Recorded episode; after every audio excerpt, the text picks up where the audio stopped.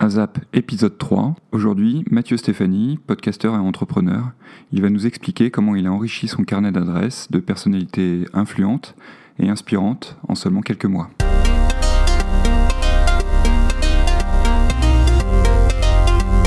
Avant de laisser la parole à Mathieu Stéphanie, je voudrais juste vous rappeler que vous pouvez noter et commenter ce podcast sur les différentes plateformes sur lesquelles il est disponible. Il est maintenant d'ailleurs disponible sur Deezer, sur SoundCloud, sur Apple Podcast, sur Spotify et sur Podcast Addict. Si j'ai décidé d'inviter Mathieu Stéphanie, c'est parce que c'est l'une des personnes qui m'a donné envie de prendre le micro et d'aller euh, interviewer d'autres personnes. Il faut savoir que son podcast Génération Do It Yourself est aujourd'hui écouté par des dizaines de milliers d'auditeurs, ce qui n'est pas si courant euh, dans, le domaine du podcast français. Euh, donc ça m'a paru intéressant de vous faire partager son expérience et euh, je vais laisser tout de suite la parole à Mathieu. Salut Alexandre, je suis donc Mathieu Stéphanie, je suis papa de trois merveilleux enfants, hein, rien de rien d'original jusque-là, euh, euh, d'une femme euh, somptueuse, intelligente et successful. Donc j'ai cette chance inouïe d'avoir un foyer stable relativement en tout cas. Je suis également podcasteur. J'ai un podcast qui s'appelle Génération Do It Yourself. Euh, je viens d'en lancer un deuxième qui s'appelle La Martingale. On va en lancer un troisième qui s'appelle Le Panier. Mais mon, principal podcast depuis 2017, c'est Génération Do It Yourself, qui est une, vraie passion, un truc qui m'éclate à fond, euh, puisque ça parle de mon autre réelle occupation professionnelle dans la vie, c'est d'être euh, entrepreneur. Mais moi, c'est une passion de, de, de, de de créer. Euh, je trouve que le mot entreprendre, il est, euh, très beau euh, quand tu le décomposes. Hein, entreprendre, et on est plusieurs, et on, crée, on prend quelque chose et, on en fait quelque chose de, grand, idéalement, pas toujours, hein, parce qu'on on, peut se boiter de temps en temps, ça nous arrive. Mais voilà, donc c'est mon autre occupation, et, principalement sur une, une, société que je dirige, que j'ai fondée il y a un peu plus de 5 ans, qui s'appelle Cosa Vostra, qui est une, un cabinet de conseil et une agence digitale euh, donc on accompagne des, clients dans leur innovation euh, et dans euh, leur réflexion sur la transformation de leur business et leur digitalisation avec donc une cinquantaine d'employés, des ingénieurs, des designers, des consultants qui, réfléchissent à l'avenir du business, qui, réfléchissent aux paramètres métiers de chacun de nos clients pour les, pour les emmener euh, de la Ligue 2 à la Ligue 1 ou de la Ligue 1 à la Ligue des Champions euh, digitale. voilà.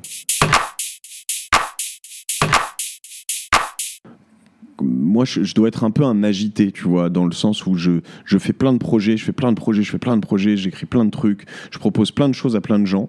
Euh, récemment, en fait, euh, dans une, un podcast que j'ai enregistré avec un type qui s'appelle Philippe Gabillier, euh, qui, est, euh, qui, est, prof émérite à l'ESCP. je sais pas s'il est prof émérite, mais en tout cas, il est, il est docteur en sciences sociales et, et c'est un type formidable. On parle de la chance et il dit en fait la, chance, c'est donner et, et, quand tu donnes beaucoup, ça te revient. En gros, hein. je, raccourcis énormément, mais c'est un podcast à écouter si vous avez le temps. Et moi, je, fais beaucoup ça. C'est-à-dire, je vais pas dire que je donne, mais en tout cas, j'ai plein de projets, j'écris des choses, je dis à des gens, tiens, vas-y, on fait ça, vas-y, on fait ça. De temps en temps, rarement, mais j'ai même pas trop envie d'aborder ce sujet parce que c'est pas si vrai que ça, mais il y a des gens qui, qui, je sens, qui ont repris un peu mes idées, qui font des choses. Moi, en vrai, honnêtement, ça m'est pas tant arrivé que ça par rapport au retour que j'ai eu. Un jour, j'ai réalisé une chose. Quand j'avais créé Cosa Vostra, c'est que je, voyais des gens de temps en temps, de mes amis ou d'amis d'amis que je vois de temps en temps, qui me disaient euh, Ah, c'est con, on vient de faire un, super projet digital, on a fait un gros site avec un algo comme ça, etc. On a fait bosser un tel. J'ai pas pensé à t'interroger. Et là, tu le regardes et tu sais, sur le moment, t'es vénère et tu le regardes, tu fais Mais. Tu sais même pas quoi dire, quoi. Et en fait, et ça, ça m'est arrivé quelques fois, et au bout d'un moment, j'ai réalisé que c'était contre moi que j'étais énervé, pas contre eux. Parce que s'il n'a pas pensé à moi, c'est pas de sa faute. C'est de la mienne. Et en l'occurrence, là, je me suis dit, sur les réseaux sociaux et sur euh, potentiellement ce que j'ai fait après sur les podcasts et tout ça, c'est, je, je, veux que ça, ça n'arrive plus. Donc je veux être sur une stratégie que Coca a fait avant tout le monde sur la télé, ce que tu appelles du top of mind, c'est que quand quelqu'un veut boire quelque chose, il faut que Coca réussisse à lui faire penser que la première chose qu'il veut boire, c'est pas de l'eau, mais c'est du Coca. Et ben moi, je, veux, que, quand quelqu'un euh, pense à un projet digital, quand quelqu'un pense à de l'innovation, quand quelqu'un pense à du design, quand quelqu'un pense à de la data, je veux qu'ils se disent euh, euh, Cosa Vostra, Mathieu Stéphanie. Donc j'essaye de déployer des points de contact qui sont faits sur les réseaux sociaux. Donc cet outil est fantastique si tu l'utilises à bon escient. Euh, j'ai essayé d'écrire des choses, etc. Et puis euh, j'avais des petites choses qui ont marché, des petits articles qui ont marché, puis certains marchaient pas, et puis c'était long, j'avais du, du mal à le faire. Et, euh, et en fait, aujourd'hui, paradoxalement, maintenant que je fais de l'audio, j'écris un peu pour, pour décrire ce que j'ai fait en audio. Et, je, je, prends l'habitude d'écrire et j'y prends du plaisir. Et je, je commence à être meilleur. En tout cas, je trouve que j'écris mieux qu'avant.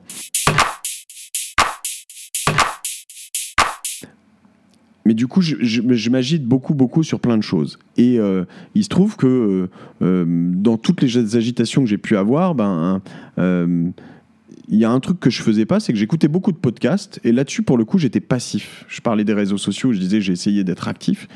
Et j'étais très passif. Et je me disais, de manière très passive, tiens, c'est bizarre, il n'y a personne qui le fait en France. Et j'attendais que quelqu'un le fasse. Et en fait, t'attends, et puis tu te dis, mais honnêtement, ça faisait bien une année que j'attendais. Puis à un moment, tu te dis, mais personne ne le fait, en fait. Donc j'ai acheté du matos, et en un mois, c'était plié. J'avais lancé mon premier épisode en février 2017.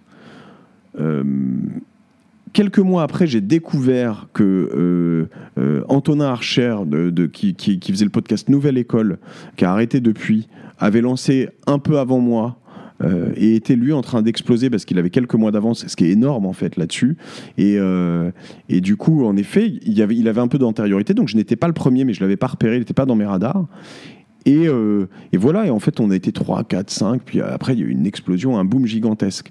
Mais ce qui est drôle, c'est que le podcast m'est tombé dessus, en fait. C'est vraiment un truc où à un moment, je me suis dit, mais en fait, arrête d'attendre. Il suffit de sauter, quoi. Vas-y, plante-toi, c'est pas grave, tu vois. Moi, j'étais complètement prêt à me planter. En revanche, il y a une chose que je me suis juré quand je lançais mon podcast, c'est que je l'avais fait sur différentes choses, dont Instagram, où à un moment j'ai eu un compte Instagram qui est monté, puis je me suis dit, bon, c'est bon, j'ai compris comment ça marche, maintenant j'arrête. Sur pas mal de choses comme ça, je me suis dit, t'en fais au moins 10, et idéalement tu continues, mais t'en fais au moins 10 avant l'été, et tu fais le bilan mais tu fais pas tes trois petits trucs juste pour comprendre, cocher la case et arrêter. Parce que, parce que euh, voilà. Et ça, je, peux être un peu fort là-dessus. C'est-à-dire qu'il y a des choses, au bout d'un moment, ça m'ennuie. Euh, j'ai compris et puis j'arrête. Euh, y compris certains business, hein, où j'aurais, je pense, pu aller beaucoup plus loin. moi, j'aime bien créer et puis j'aime bien sauter le pas. Et donc, du coup, j'ai fait ces 10 épisodes. Je me suis éclaté j'ai rencontré des gens et je pense que j'ai découvert un truc hyper vertueux mais qui euh, depuis euh, m'obsède. Hein. Je pense que ça saoule euh, mes associés, ma femme. Enfin, je, je, je, je pense, je bouffe, j'en écoute plein d'autres, etc. Mais voilà, je, gère toujours mes business, je fais toujours très attention à ça, mais c'est très vertueux en fait. Même pour, même pour Cosa Vostra, c'est évidemment très vertueux. Euh, même le fait de te rencontrer, qu'on soit là, euh, le fait de, rencontrer toutes les personnes que je rencontre. Enfin, je veux dire, j'ai des, gens, euh, des futurs invités, on me met en relation avec des personnes, mais j'hallucine je peux pas forcément te dire que ça comme ça, mais de qui quoi tout de suite parce que j'aimerais les signer. Je suis un peu superstitieux, mais même d'avoir Marc Simoncini, euh, Arnaud Montebourg que tu finis par tutoyer, tu vois, euh, dans des podcasts, des gens euh, comme Clara Guémard, des gens comme mais même même des gens comme Chanty avec ses biscuits qui sont mais c'est une nana extraordinaire. Le fait qu'il me voit, qu'on échange des textos tous les jours avec, tu vois, Arnaud Montebourg, il m'appelle, il me dit ouais ouais Mathieu c'est Arnaud, tu vois, tu décroches, tu dis mais Arnaud qui? Parce qu'il n'était pas dans mon téléphone. Et puis, bah, c'est Arnaud Montebourg. Tu vois, c'est un truc de ouf, en fait. Et, ça m'apporte du business, euh, ça me fait créer du réseau et ça m'apprend.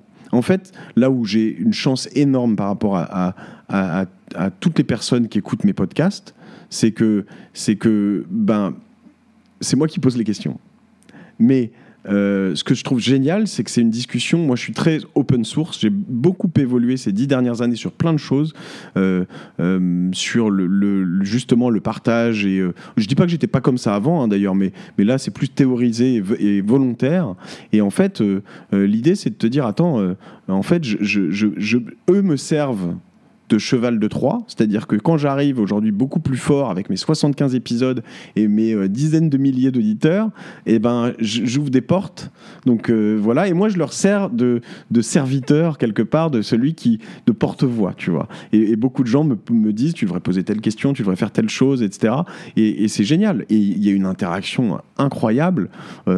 Euh, j'ai eu peu de haters, mais ça arrive. Mais, dans l'absolu, le, les messages que j'ai sont des, juste euh, tu vois, je, me suis, je me suis un peu investi d'une mission. Et en plus de ça, je vais pas non plus euh, te la faire à l'envers. C'est du business. Ça me rapporte des clients. Ça me rapporte de l'argent parce que j'ai quelques sponsors qui viennent et, voilà. Enfin, ça coche toutes les cases.